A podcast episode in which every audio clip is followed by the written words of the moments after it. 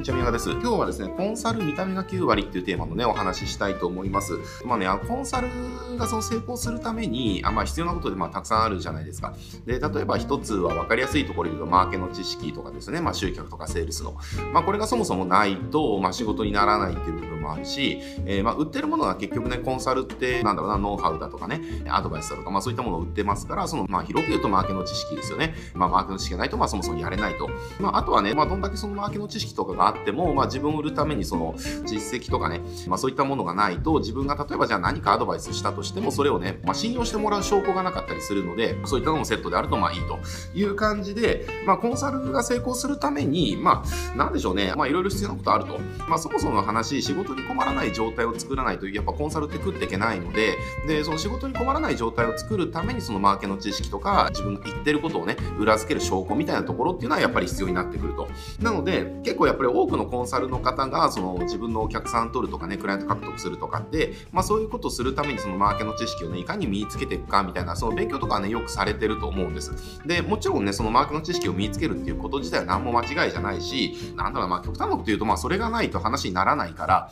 まあ必須なわけですよ。で、必須なわけなんだけれども、ただ、まあそれ以前の部分ですね。それ以前の部分で大前提として、なんだろうな、こう、それ以上に重要なことっていうのかな、がまあ一つあるんですよね。これが抜け落ちちゃってると、そのどんだけ優秀なマーケの知識とかを身につけたりとか、まあすごいね、こう成功率が高いと言われるようなそのクライアント獲得方法っていうのかな。まあそういったのをこう実践したとしても、まあ結構その仕事に困る状態になっちゃうっていうのかな。まあそれね、あの、まあ、コンサルで成功するために、あの、一番重要なことっていうのがやっぱあるんですよね。で、今日はまあそれをね、あの、話していきたいなっていうふうに思うんですけれども、まあそれ何かっていうと結論から言うと、まあコンサルは見た目が9割で決まりますみたいな話なんですよ。まあどういうことかっていうとね、まあこれ経営者団体とかで行って、あの、クライアント獲得できてる方、できてない方、まあ僕らもね、まあ仕事からもたくさんあの、相談受けたりだとか、見させていただいたりだとかね、サポートさせていただいたりとかするんですけれども、やっぱりそういった方のこう違いとかを見ていくと、やっぱりね、あの、相手に与える第一印象っていうのかな、まあ見た目の部分でやっぱり結構決まっちゃってるところがやっぱあるなっていうのが、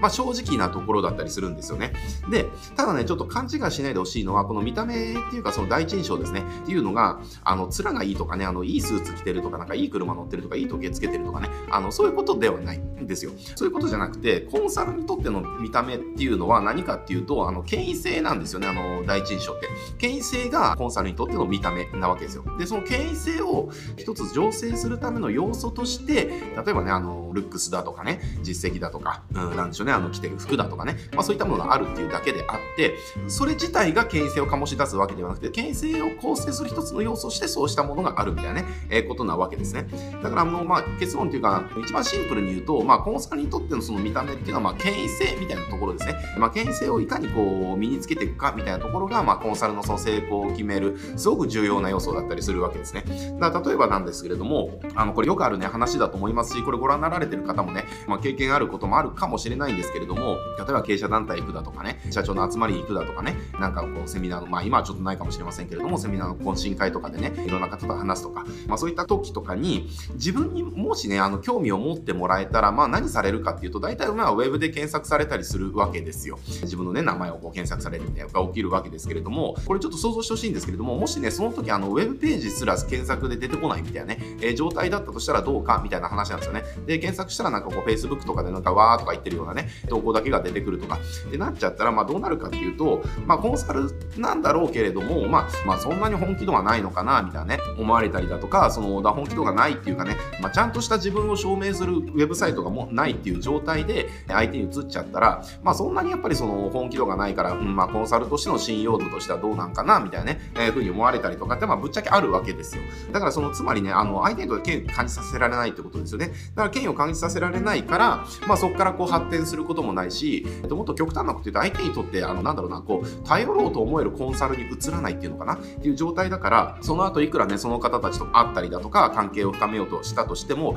相手にとってもそういう存在として見られないっていう枠にくくられちゃったら、まあ、その後いくら何やってもまあ無駄なわけですよ。えー、っていう感じで、まあ、権威性っていうのはすごく重要っていう話で、逆にじゃあ、なんでしょうね、こう、もしね、その検索された時に自分の公式サイトとかね、ウェブページとかちゃんと出てきたりとかしたとしたら、あの、相手にとってどう見られるかっていうと、あ、この人ちゃんと活動してる人なんだだなっていうのは、まず間違いなく最低限でもそれはあの見られますよね。だし、なんでしょうね、まあ、ちゃんとその何々公式サイトみたいなのを作ってやってるんだったら、まあ、本気でやってるんだろうなっていうところもまあ伝わるわけですよ。だからその本気でやってるとかね、あの、ちゃんと真面目に活動してるっていうことがそこで証明できたとしたら、相手にとって、あ、この人はこのコンサルとしてのちゃんとしてる人なんだっていうふうに見られる、その枠に入ることができるから、まあ、その後ね、こう関係を深めていったりだとか、何かのきっかけとかで、あ、そういえば何々さんってこういうこと得意なんですよねって、ちょっと今うちこういうことがあって、なんかあの、いい方法とかなかったりしませんかね？みたいなね、えことを相談されたりだとか、まあ、そういったことにどんどん発展しやすいと。で、発展しやすいし、相手にとって、なんでしょうね、もうちゃんとやってる人っていうくくりで見られたとしたら、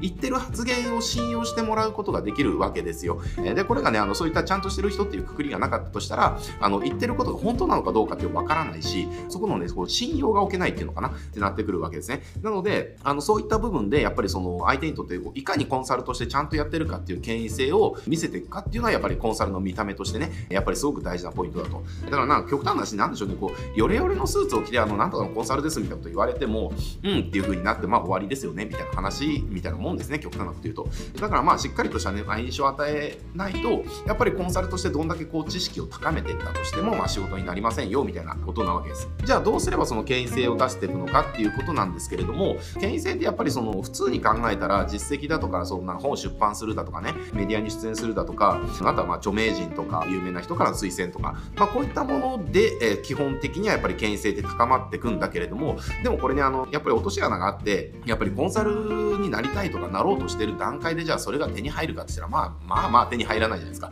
だからなんでしょうね、そうしたあの権威性がやっぱりない状態の時にいかに権威性を高めていくかみたいなところって結構やっぱりね考えてやっていかなきゃいけないポイントだと思うんですよね。で、じゃあどうすればいいのかっていうところなんですけれども、その簡単な方法、さっき言った実績とかあの推薦とか出版とか出演とか、まあそうしたものがなかったとしても権威性を高められる方法っていうのがあって、それが何かっていうと、まあさっきちょっと冒頭でちょろっと言ったんですけれども、自分の公式サイトをね、ちゃんと用意しましょうっていうところなんですよね。自分の公式サイトがあると、実績とか出版、出演、推薦が、まあそういったものがなかったとしても、まあ自分のね、権威性を高めることができるわけですね。まあこれさっき言った通り、コンサルってやっぱり大体な、検索されるわけですよ。よっぽどのね、あの、つながりがない限りは、この人大丈夫かなみたいなね、そういうのやっぱり相手に不安がありますから、その不安を解消するためには相手はやっぱり検索しますよねっていう、これ逆考えたらわかると思うんです。自分がじゃあ何かを頼む時って、よっぽどなんでしょうね、昔馴染みの付き合いがある人とかね、そうしたものがなかったとしたら、ここの会社大丈夫かなとか、この人大丈夫かなみたいなところでその会社名とかね、その人の名前で、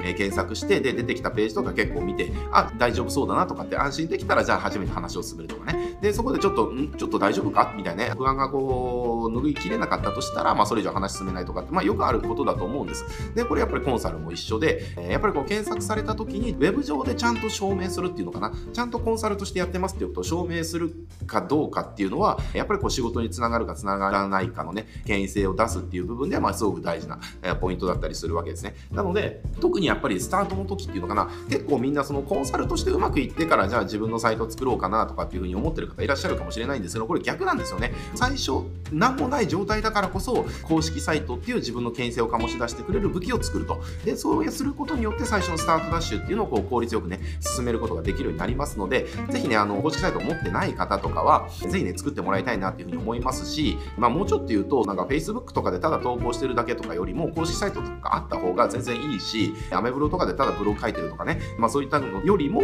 公式サイトがね、あの、発信した方がいいしね、もうこれだけで全然やっぱ違うわけですよ。なのでね、あの、最初のスタートダッシュのコンサルの方こそ、やっぱりね、公式サイトっていう武器ね、まあそれはね、作れば誰でも手に入れることができる武器ですので、ぜひね、作ってもらいたいなというふうに思います。